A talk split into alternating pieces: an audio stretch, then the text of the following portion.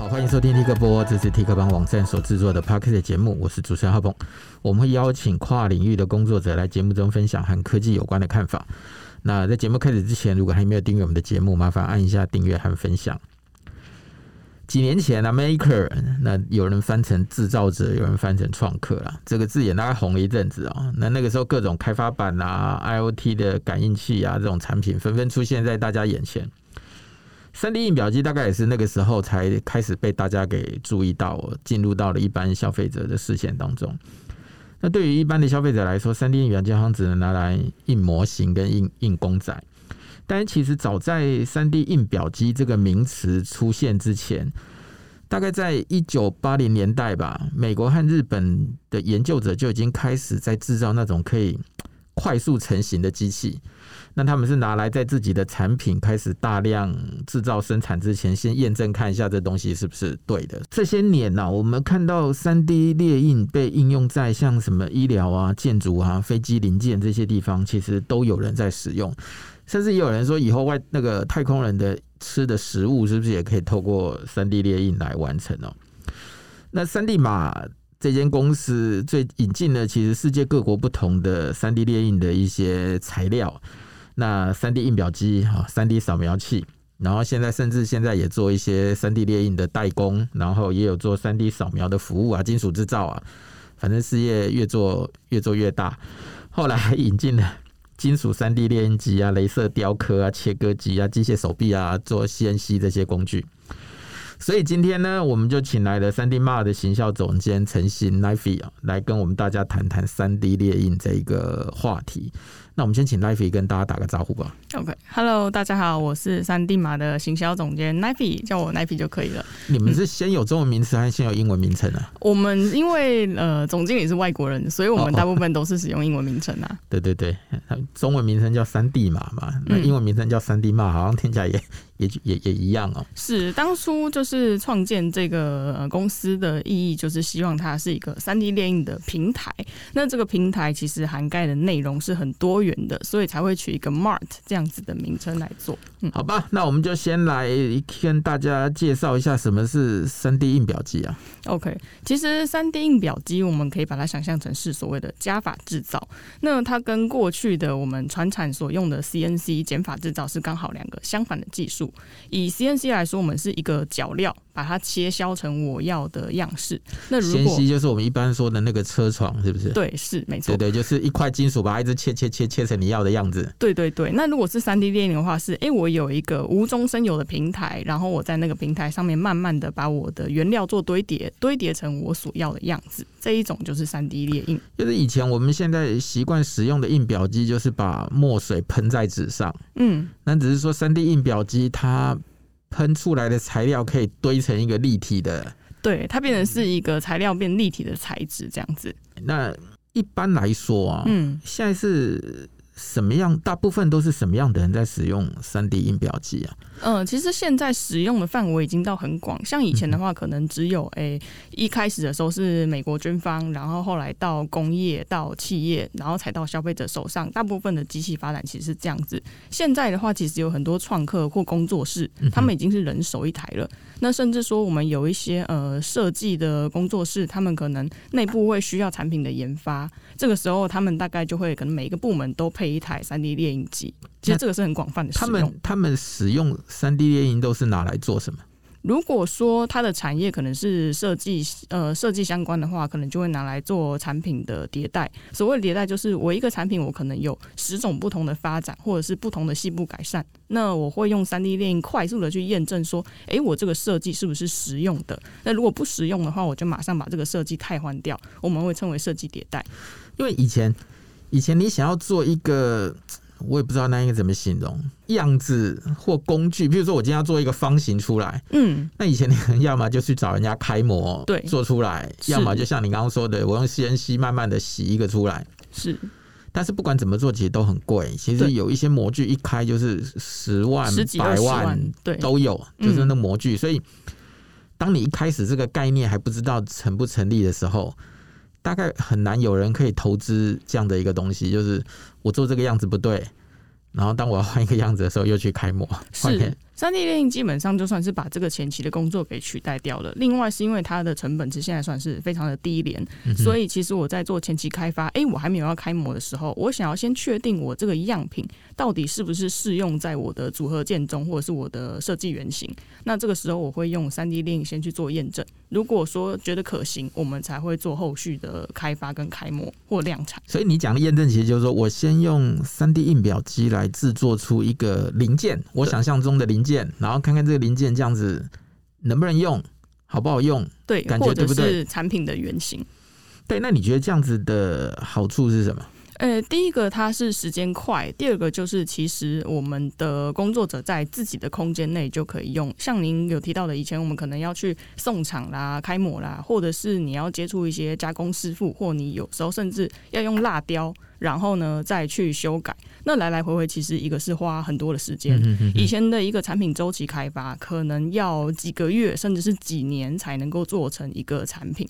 那现在如果有三 D 列印的话，我这些工作我可能在自己的办公室就可以完成，然后我也不需要去承担这个保密协议的风险，或者是我的设计智慧财产有可能会因为这样子流出。啊、嗯以前我去找人家做一个样子，工厂就知道我要干嘛了。对，没错。然后可能就更多人知道有人在做这件事。对，没错。那如果你是找那种廉价的代工厂，那可能就是你还没有做出来之前，你的产品就已经突然被发表了，这也是有可能的机会。对，所以你说使用三 D 列印的好处是说，第一个可能可以缩短这个时间呐。反正我就是自己在自己的工作室里头先把样子给印出来。嗯。那第二个当然还有一些保密上的好处。对。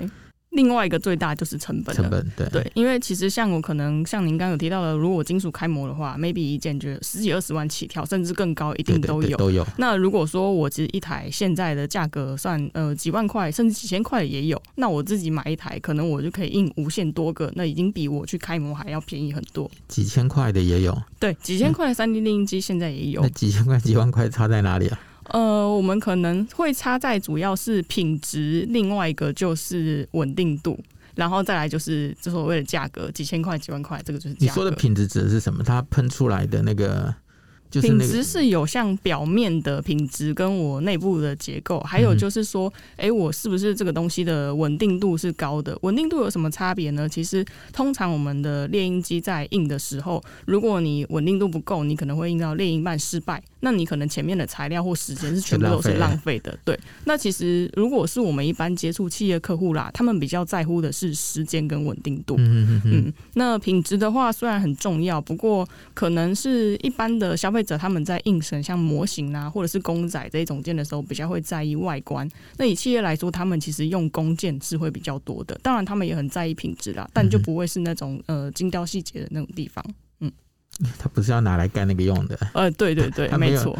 他没有要印出来特别好看，对，呃，特别好看当然也是要，但是他们在意的是整体的品质外观，那不会说，可能他们比较希望是我印出来的东西品质要是一致的，不要我可能这个件就是长这样，然后下个件的就是呃扭曲或者是造型就是位移，可能精度差到 maybe 呃一公分或什么的，这样子就太多，嗯，但是现在的三 D 列印机就是品质已经很高了，是不会像我刚举的例子这么夸张到一公分，但是我只是举例说。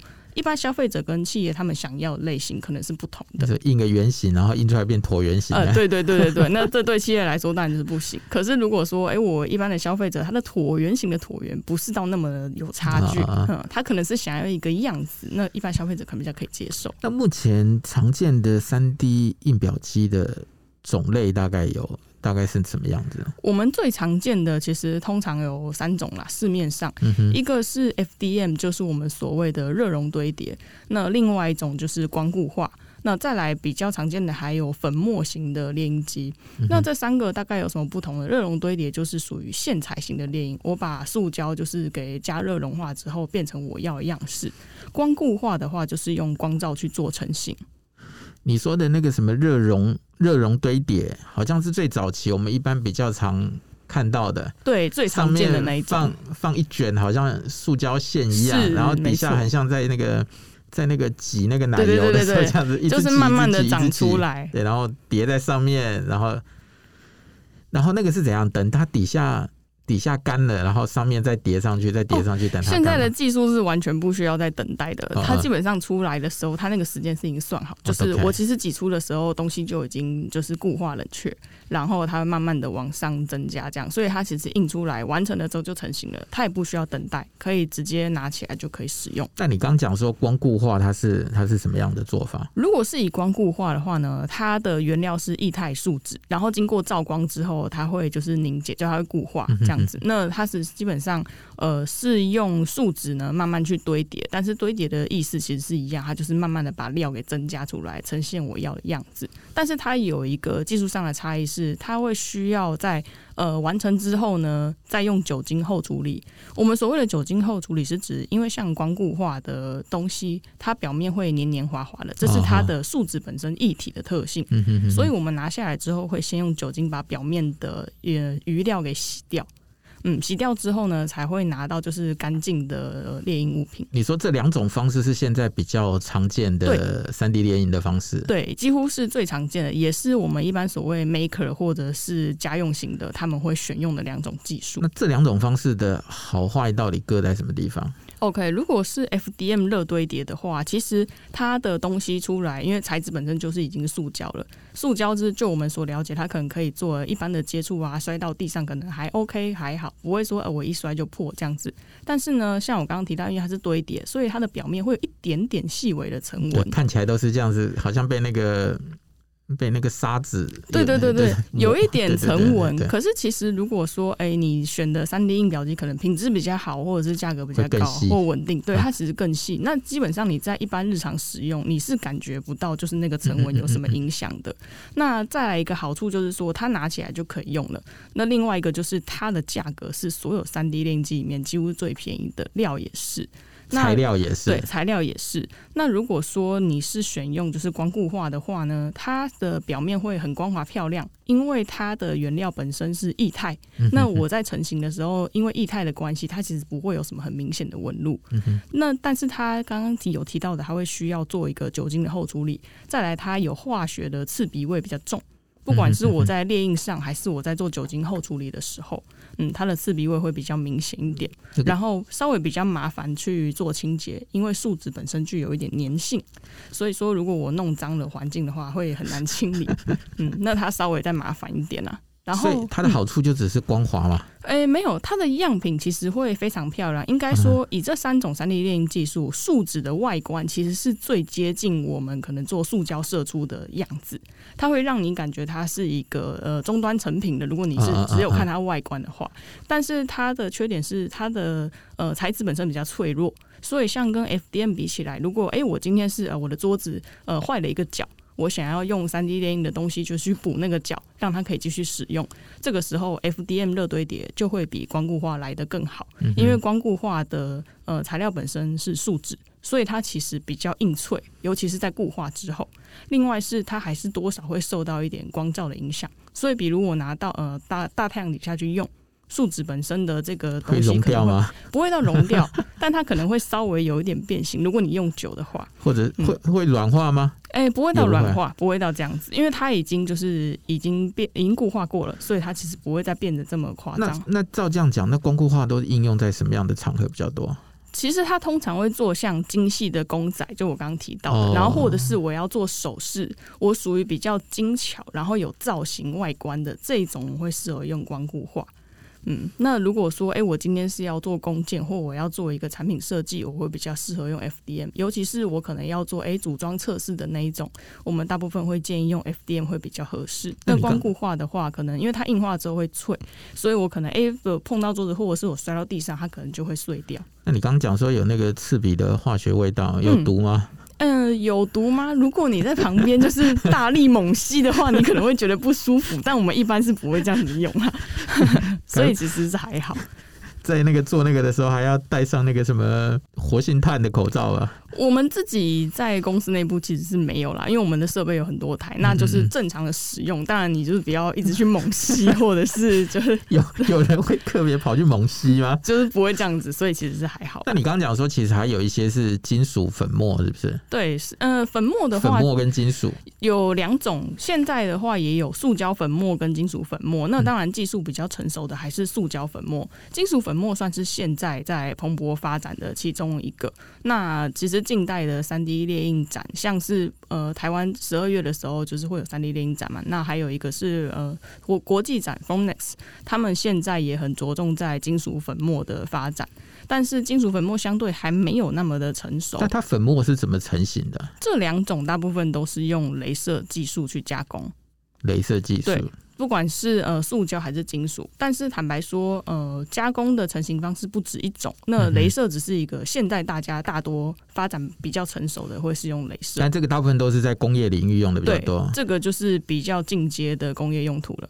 那像消费类的三 D 印表机，嗯，跟工业类的印印表机，那他们最大的差别是什么？除了价格之外啦，价格当然差很多了。嗯。那在其他的细节的部分会有什么样的不同呢？OK，首先刚刚有提到的两个就是品质跟稳定度嘛。那我这边可以说明一下，像呃稳定度的话，如果说我们是一般的家用仪表机，它可能呃简单操作的键就是几个，然后它的参数可调整的也不是很多。那如果我们一般是企业或工业在用的话，它的参数可能可以开到很细很复杂，但是它也可以用很单一的程序。很单一的程序就是，哎、欸，我今天很习惯我丢档。然后我的设定值都已经做好了，我就是要不断重复的生产我要的东西。这一种通常是企业他们会想要的需求。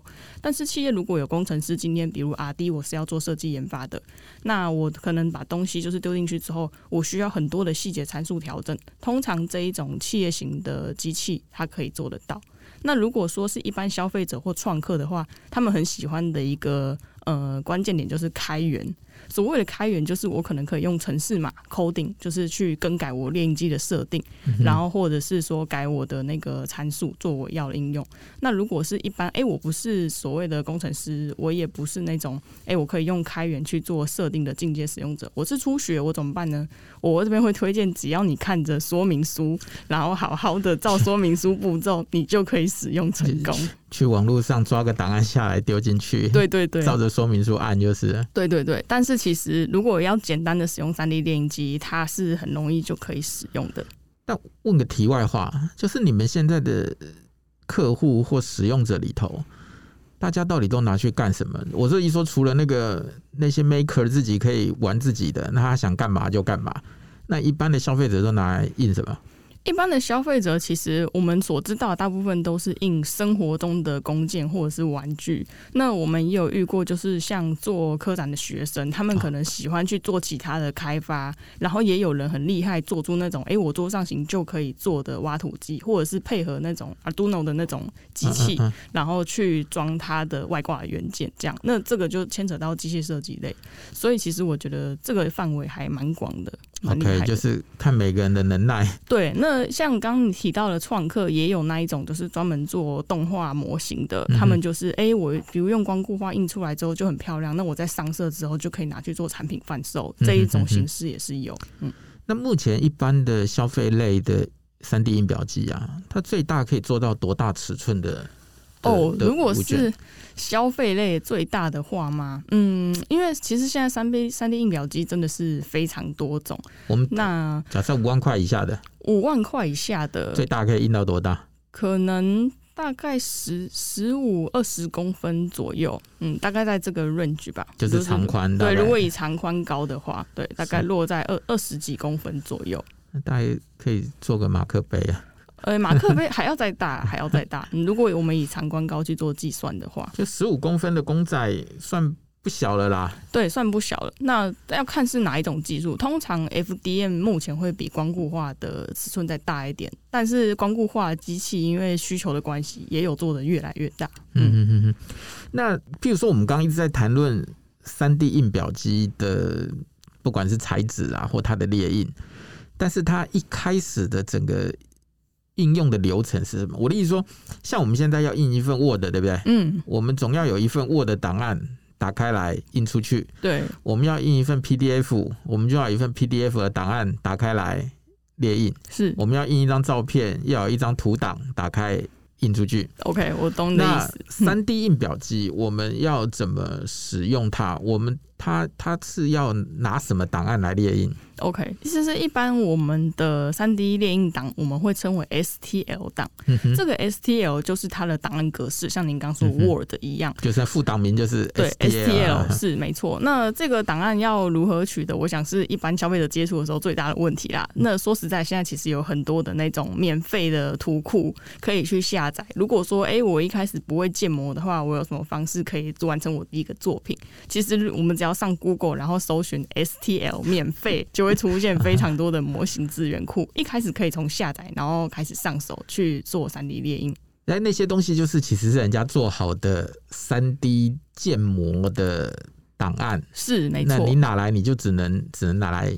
印而已。对，可是其实我们有很多的这种呃外挂的资源可以去用。现在其实小朋友或者是消费者都已经很聪明。那我们有那种线上免费建模的软体。其实我档案下载出来之后呢，假设哎我想要加我自己的名字，或者是我想要改它一小个部分，我丢到这种线上的免费建模网站，它其实是会可以做一些基本的修改的。嗯，所以还是可以就是修改成自己的样式。所以先期就是你得要有一个三 D。建模的档案，是你才能够把它放到三 D 印表机里头去列印嘛？对。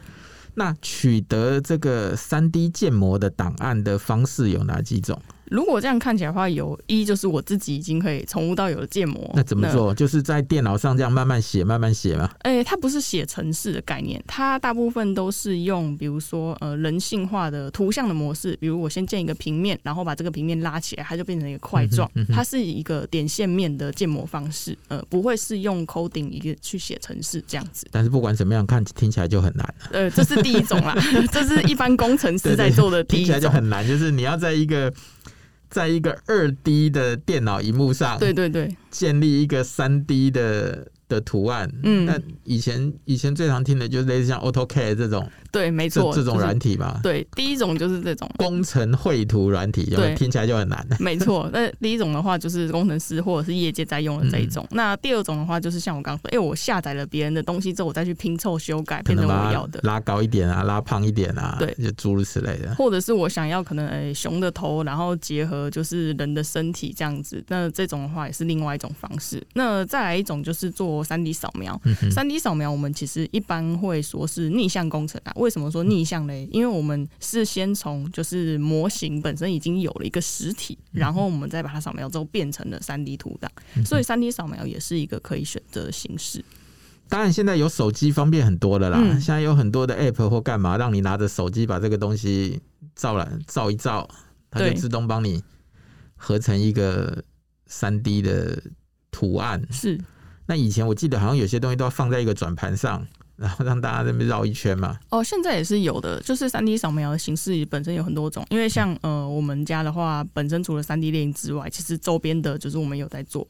那如果谈到三 D 扫描的话，其实有固定式跟手持式。那您刚刚提到的那一种，哎、欸，我放在转盘上，它是自动三百六十度帮你扫描完成，这种呢其实比较轻松。那它扫描完的精度高吗？扫描完的精度高不高，要看你的扫描器选的是哪一种。嗯，嗯，嗯，嗯，那当然，如果我们是工业用的话，它的精度就很不错。嗯，那的但是也有那种，哎、欸，我可能两三万的扫描器，我可能就比较适合教学单位，大概了解这个技术，但它扫出来的东西可能就没办法像工业件这样子。OK，嗯，那你你们你们在做的是工业级的扫描还是消费级的扫描？哎、欸，我们做的是工业级的扫描。真的吗？那一台机器多少钱？哎、嗯欸，大概是二十几万，二十几万，大概逼近三十这样子。嗯，哦、那那它。可以扫的很精细，就是呃，可以扫的蛮精细。就是我们其实有接蛮多业界扫描代工就找我们，那他们可能比如我有一个工件，我想要复制它，我就先扫描了之后，然后我再进工。你讲的工件是工人的工，然后物件的件。呃，是没错。我怕我怕有人听错了哦，想说你为什么每天都在印工件啊？不好意思，说我没有一开始的时候就解释清楚。对对，没关系，没关系，我帮你解释一下，他讲的是。一个物品，嗯，不是那个拿来奥运比赛射的弓箭。我们一弓箭是我们一般就是可能企业上比较会谈到的用语啦。对对对，就是我们一个零件或什么的。对，所以你说我们起码你至少得先想办法取得一个三 D 虚拟的图档，三 D 列印的图档，对，是。那那个在那个档案里头，它可能定义了整在整个三 D 空间里头的长宽高，嗯，那你的印表机才能够根据你的设定，在 X Y Z 轴上对对应的印出对相对应的东西出来，对，就是要走哪个点，然后可以产生你的模型这样子。嗯哼，那通常印一个印一个三 D 模型大概需要多久？根据、呃、嗯。根据不同的材质的话，大约啦。OK，如果你刚刚讲的啊，十五公分乘十五公分，这样大概要多久？呃，如果是十五公分乘十五公分，我可能抓就是几，它大概会在五个小时以上。五个小时，对。可是其实这个速度已经就是算是蛮快，意义就是我要完成一个产品或者是模型来说的话，就是立刻马上可以用的那一种。那我之所以会说它没有办法一个很精准的定数，是因为它的速度跟填充，填充就是这个东西的密度，嗯、呃，速度跟密度，还有我开的细节，嗯，这个都会影响到它的。成型时间，嗯，所以这个我们通常还是会要看到的模型本身才会知道它还要列印多少时间，但是大约就是五小时左右了，以上啦。如果是十五 公分的话，就以上了。嗯，嗯，OK。那这中间你还保证不能够遇到停电？哎、欸，停电的话，现在也有很多的猎鹰机是有断电续印。对，就是对断电讯，就是哎、欸，我停电了，然后意外的断电，那我就等到复电的时候，又从那个断掉的地方又开始重新来。你有试过那真的接得起来吗？哎、欸，是可。如果说这个机器本身是有这个断电续印的话，是可以的。对，那但是像刚刚讲到的猎鹰时间，基本上光固化跟 FDM 的技术不同，成型时间就差很多了。真的吗？嗯、哪一种比较久？大部分是光固化会比较快一点。光固化比较快一点，嗯，因为光固化是光照，它可能闪屏一次就是一点点的时间，嗯，所以光固化通常会比较快一点。那像前一阵子碰到那种大地震的时候，会硬歪吗？我们家那个时候的东西是没有硬歪啊，好还好，蛮幸运的，对。而且我们的办公室在九楼，所以我们的机器应该是还好，蛮稳定。显然三四级的时候还不会硬歪，对不对？对，可能不知道再大一点，希望不要遇到啦。其实这已经有一阵子了啦，就是从三 D 列印开始发展以来，你陆陆续续就会看到说，很多人拿三 D 列印来做各式各样的应用嘛。那小到我我认为对我来说比较有印象的是，有人拿去印那个飞机的零件，嗯，就是因为有一些有一些比较老旧的机器，你现在可能已经采采买不到备料了，所以他可能透过三 D 列印来还原那个原来的零件，对，让这台机器可以。可以持续在运作。嗯，那大到我是这也不过就最近的新闻而已，就是用三 D 列印去盖房子。嗯，那大概已经有人住了一年了，所以有记者去做后续的后续的报道，说那这整栋房子都用三 D 列印的，那住起来感觉怎么样？嗯，或者是列印实物，那也有太多是说用三 D 列印来来印那个器官。嗯，他用的是一些细胞或者是一些什么。不管怎么样，它就是在列印那个人工人工器官来使用。嗯。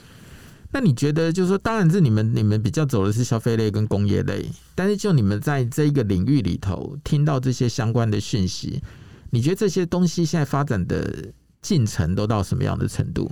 呃，其实如果是三 D 电影房屋的话，它已经很成熟了。基本上欧美有很多地方，尤其是大平原的那一种，他们已经在用。那其实台湾蛮可惜的是，因为台湾有地震，所以我们在房屋的结构上没有办法用三 D 电影直接这样子做。哦、我我看的那篇报道，他写三 D 列印可以抗七点四级的地震，哎，我都 我都不知道他，他怎么做到的。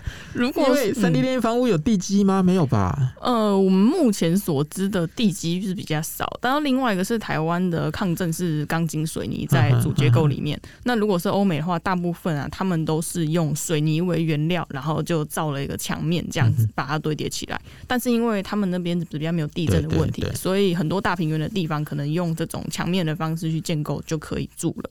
嗯，那但是他们的应用其实是已经很广。那刚刚有提到说，像生物的话，我们是非常看好这一类的发展呐。嗯嗯。但是因为生物细胞还会有所谓呃相容性的问题，所以这个可能还需要比较长的时间。就是还在研究啦，但是已经有人在试着往这个方向做了嘛。对。但是像这种三 D 列印的食物，比如说一样是类似用组织或细胞堆叠出来的肉品这一种，这个其实已经呃算是发展成功了。然后它只是它还没有上市。式而已。可是如果你们最近有看到市场上开始出现一些植物肉之类的东西，其实它已经慢慢的在出来了。植物肉是用三 D 列印做的吗？欸、不是，不是吧、呃？植物肉不是用三 D 列印做的，可是三 D 列印的肉品就是它是类似像植物肉这样，它是用呃某个组织然后再去拼凑成很像肉的口感或形状。嗯、那它其实概念是非常类似的。因为我之前看到的那个三 D 列印的食物啊，我觉得那对我来说看起来比较像，比较像某种输送带而已啊，就只是在一个平面上挤上什么，就一。一关一关这样一直挤挤挤，那时候我对他的印象还没有那么的，就真的感受还比较没有那么强烈啦。就是印印食物的时候，但是弄到那个印房子跟印那个飞机零件，那感觉就比较强烈了。但有时候想想，其实也有道理。你们 像现在大家在印那个房子的时候，他用的印表机是很特殊的大型印表机吗？还是什么？嗯，呃，他们通常是用很。大型的那种印表机，然后上面可能是用非常高跟很宽的那种结构，让喷头在上面移动，然后去挤出水泥。可是这搞不好还比较简单一点，因为它不需要做到那么精细，它的口反而是大的，对不对？嗯，是。它其实并不需要什么很精准的那个精度啦，基本上它就是挤出水泥，然后堆叠成一个墙。那如果你去看的话，它其实水泥挤一层一层的是，是 近看有一点丑，但是完成之后就还好。反正外会有人装潢嘛，对对对，表面涂抹一下。对，但这样的东西，就你就。你们的经验来说，它印起来快吗？盖一间房子哦，跟以前传统的盖房技术，它非常快。它非常快。通常现在这样子的话，可能一到两周我就可以完成一间房子。OK，嗯，而且我如果移动的时候，也是有看过他们那地区的会是用，哎、欸，我整个搬起来，然后移动到我要去的地方，再放下来那种形式，所以它相对很快。所以它并不是说我先三 D 列印好一面墙，然后到那边去组装，它是直接。整栋房子这样印的。哦，对，就我就我们所知，通常都是整个印完这样子。但是我要移动，或者是我不要不就是到我要的地点去印，要不就是哎、欸、我印完之后，然后整个再卖房子卖了之后，对，再去到我要的地点放。啊，感觉也是个也是个解决方案了。对，但是我可以理解你刚刚说，哎、欸，可能在实物上面就是好像比较没有那么明显的印象，是因为我知道一般消费者可能对于三 D 列印就是他们想象的是直接完成一个复合型的东西。嗯，嗯嗯，比如说我的蛋糕里面是有呃海。绵蛋糕体，然后外面有奶油，上面有草莓。嗯、可能一般消费者想象是，哎、欸，我三 D 列印机是直接把呃草莓奶油蛋糕完成，但基本上做不到。对，它是还是需要有一个一个原料对一个就是结果这样子。所以我可能就是先用，哎、欸，呃，我的那个奶油，然后挤在外挤在海绵蛋糕体的外围，然后草莓我自己放，或者是说，哎、我就是用那个面粉浆，然后挤出一个特殊的蛋糕体的样子，再拿去烤。因为你现在还没有发展出可以用不同的原料。然后在里头开始，对，目前这一层的时候印蛋糕，这一层的时候做草莓，对，上一层的时候做奶油这样子。目前这个是还还有还有困难的，还在研发中啦。但是比较相近的技术，它不是三 D 列印，比较像是说那种自动烤披萨机，但它比较像是机械手臂或者是呃产线那一类的。它可能就是哎，我一一个地方是放了面皮，然后再来另外一个手臂来挤番茄酱，然后其他的就是放脚料。这样这一种自动披萨机是比较类似像这样子像你们做三 D 列印相关的产业这么久啊，你觉得三 D 列印这个技术在一般的社会里头应用的发展，现在是呈现什么样的一个趋势啊？呃，其实是在普及化当中，因为像我们这边有很多的学校，不只是企业而已。以前可能都是只有企业在询问，现在很多的学校或甚至是老师，他们自己会研究，然后已经对学生开始开课程，而且这个年龄层逐渐的在往下，很多小学生已经就是开始在接触这个东西了。有啊，现在很多学小学生就开始教教着做那个 Arduino 啊，机器人啊。对对对，没错，通常就是搭配这些东西，然后他们已经在上这课，所以其实他们这一代的小朋友已经这个时候就开始接触到这些工业的或科技类的产品。嗯，因为有人说以后未来最重要的语言不是英文，是程式语言。对，没错，我们也有很深刻的体认。对，你才能够跟整个电脑世界、数位世界打交道啊。对，就像我们可以很自然的开浏览器上网是一样的概念。嗯，哎、欸，那现在的三 D 列印的材料啊，它现在可以除了你刚讲的树脂啊、塑胶啊、金属啊，那它还有什么样的材料可以拿来列印？呃，我们讲比较细一点的，好了，像刚刚有提到工业跟消费型的差别嘛。嗯嗯嗯嗯，那如果说我们是消费型，最常见的两种就是 PLA 或 ABS。像 ABS 就是哎、欸，我们的椅子啊，我们包包上面的卡扣，很多都是用 ABS 硬的，对，硬硬硬的塑胶。那 PLA 的话，它的强度比较弱一点，可是它就是非常的便宜，然后它的材料非常好列印，几乎是很通用的。那如果是像工业用的话，就会出现像尼龙或者是 PP、PC 这一类的。它有什么好处？呢，大部分会针对呃呃特殊的需求做加强，例如说，我今天需要耐高温，我今天需要高强度，或者是我要能够耐酸碱，我可能这个东西印完这个零件，我是要放在就是呃呃酸碱池里面使用的这一种，就会有特殊料的出现。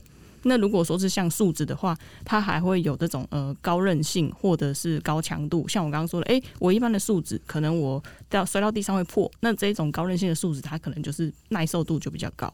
那比如说你刚刚讲还有金属嘛，对不对？对，还有金属。那金属的话，嗯，可能就有很多的区别啦。因为金属我们有分成像 FDM 线材的，那近代的话是也有那一种镭射粉末的。那这两种的成型方式就是完全不一样。陶瓷呢？陶瓷能印吗？陶瓷也是有的，就是但是还还有很多的开发是我们目前还没有就是引进来接触。但是陶瓷在国内外是都已经有开始在进行。所以这些技术其实都有的嘛。对，树脂或者是混合。在这个线材料里面，陶瓷粉末的这一种，然后我可能印完之后，我还可以拿去烤箱做烧结的这一种，都是已经出现。嗯，嗯，嗯，你知道我为什么问这个问题吗？因为你知道早期在做那个三 D 列印的时候啊，嗯，你会看到那个展场啊，要么印公仔，要么我看就印那个佛像，就是因为那个佛祖的头有很多的那个一粒一粒的，你知道吗？嗯，所以他们想要特别展示那样子的的技术，都印那个东西。嗯嗯。那你知道有一次我才是超好奇，我一再问人家说：“哎、欸，三 D 列印的佛像到底能不能拿来拜呀、啊？”呃，应该是可以啦，心诚则灵嘛。不不不哦，为了这个东西，我还真的去请教了很多老师，嗯，就是那种有上过电视的老师，就私底下就问小说到底能不能拜。那有的会讲的比较直接一点，那有的就会东拉西扯的，就不告实际告诉你。嗯，你知道我后来总算总结了三位老师之后的答案。就在民间信仰里头，我们都会认为说啊，这这东西到底能不能拜？就像你说的，心诚则灵啊。嗯。那有的人会讲啊，有没有开光啊什么之类的？可是我那时候听到比较有趣的是，一个答案是告诉我说，他认为我们一般民间信仰里头在拜的佛像要看材质。嗯，这是我听到最直接的，要看材质。他认为只要你用的材质是产生于大自然的，那就可以拿来拜。那因为他一直那时候一直听到三 D 列印都认为说是塑胶啊，嗯，那他认为是塑胶不适合。我说没有啊，三 D 列印现在可以印陶瓷啊，可以印金属啊，嗯，他听完又跟我说，哦，那可以啊，可以拿来拜。这个老师是哪一位呢？真的是蛮特别的。不不不，我这不要不要在这边讲这个，我只是我那时候只是纯粹好奇啦，就是因为台湾的民间信仰里头，其实大部分你你去看到，所以我那时候跟他开玩笑。我说我要来盖一间全台湾第一间三 D 列印的庙宇，嗯，里头全部巨大佛像全部都是由三 D 列印印成的。那如果它能够印房子，理论上应该也可以，对不对？可以啊，如果都可以印水泥了，可以啊，可以啊，可以印陶瓷，可以印金属，真的太棒了。大型的现在也有，不只是房子，就是如果说像您刚刚提到的佛像，我假设是要印呃很大的那一种，我把佛像简称为公仔，好，虽然这样有点不太礼貌，超大的公仔，那种一一公尺乘一公尺的列印机也是有的，所以其实基本上没有什么问题。一公尺不够大啦，那就再大一点的，是可以的，嗯。其实我我记得就是说，我们刚刚一直在讲三 D 印表机嘛，嗯，那事实上我看后来其实也有很多人把，像以前我们也是，我们那时候要写到那种桌上型 CNC 机啊，感觉那个流量也超高的。嗯，我是不知道说大家为什么对这种工具机超级感兴趣，因为那你们现在也有跟因为三 D 列印的关系，你们好像也有引进一些什么镭射切割机跟 CNC 做搭配嘛？对，没错。那它基本上是拿来怎么用？呃，因为其实说会用到自己的三 D 列印机的创客，或者是呃有兴趣的这种业余的玩家啦，他们基本上三 D 列印机没办法完全的满足他们的需求，因为有的时候，呃，可能他们想要做的东西有受到材料限制。例如说，我今天想要在木头上面就是钻个洞，或者是做完全我要的木雕的样子，嗯、那三 D 列印机可能就没有办法。他现在没办法印木头，就对。对，呃，三 D 列印可以印木料纤维的材料，可是它可能就是。想要一个纯木头，例如像你说的，我今天的木工师傅，我就是想要一个佛像，可是我可能就不想要自己手工雕，那这个时候我可能就会需要用到我自己的 CNC，但是我的需求可能也没有大到说，我我一定要送到铸制造厂，或者是我一定要送到工厂去做，我就想要自己就是玩玩自己弄。不不，等一下，等一下，我刚听到关键字。你们可以印木头啊？呃，我们也可以印木料，像呃，它的线材本身可能就是有百分之七十的木纤维，那它印出来真的会就是外观上跟木头长得几乎是完全一样。那离我开那个三 D。庙宇又更进了一步啊！呃，是啊，如果说用木头纤维的材料印了一个很大众的佛像，那可能是可以。照那个老师的说法，木头那更可以拜了，太棒了。那木头的话，可能就可以拜，而且它可能很轻，因为它里面的密度可以自己做调整。嗯，嗯，那像刚刚有提到的周边的话，像 CNC，现在甚至有呃设备是三 D 列印结合 CNC 结合镭射切割，嗯，它就是三合一的那种机具，这种都是有的。你说三 D 列印结合镭射切割结合 CNC，对。它是一种模组化的机器，嗯，我想如果呃听在这个节目的听众就是对这个有了解的话，应该可以马上知道我在说的是哪一台啦，嗯，因为它之前在集资平台上面其实是非常的火红，然后这款现在在我们家也是卖的很好，它的询问度很高，因为创客可能他们的需求不会只有一种，对，它就是它就是具有自己动手做的能力，对，那能够印的就印。不能够硬的，我就自己做，自己做一个东西出来嘛。是，我就用其他方式解决。那这个时候，其他方式就出现了需求。嗯，嗯，但是我觉得，以我们目前的教育来说，具备这种能力的人，其实我不知道哎、欸，理工科的应该比较多吧？嗯、呃，其实还好哎、欸，因为现在网站上免费的资源其实真的很多，所以有一些人可能买了之后，他自己研究，就是也是闯出一片天，哦就是、他就是自己对自己慢慢玩，就是对。嗯，而且现在其实接触这些东西比较没有那么难，因为不只是设备硬体有模组化的东西，连城市或者是像我刚刚说的，哎、欸，有一些网站免费建模的那一种城市也都出现了，所以其实还蛮容易的。你也能说，因为网络的关系，让大家让社群更容易取得你要的资料啦。对，你只要能够想办法进去一个社群，你不会的就问，就自然有人会。会教你，对，那你你泡久了就会了。对，真真的总是会有很热心的那种，就是创客前手，然后呢，有新人进来问问题，他们就是很热衷回答，大家会一起讨论，所以其实进步的时候还蛮快的。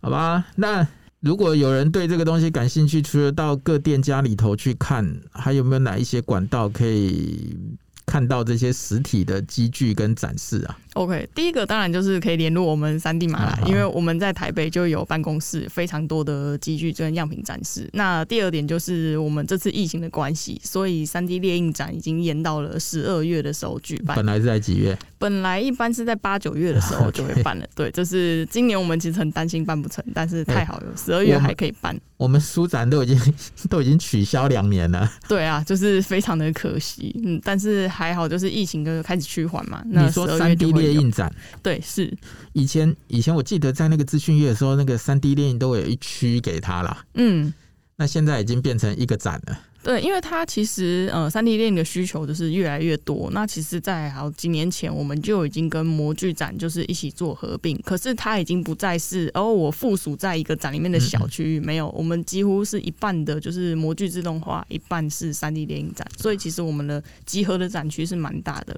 所以如果有兴趣的听众朋友，大家可以关注一下年底的这个三 D 电影展嘛。对，没错，它大概办在十二月中了，然后会在南港展览馆。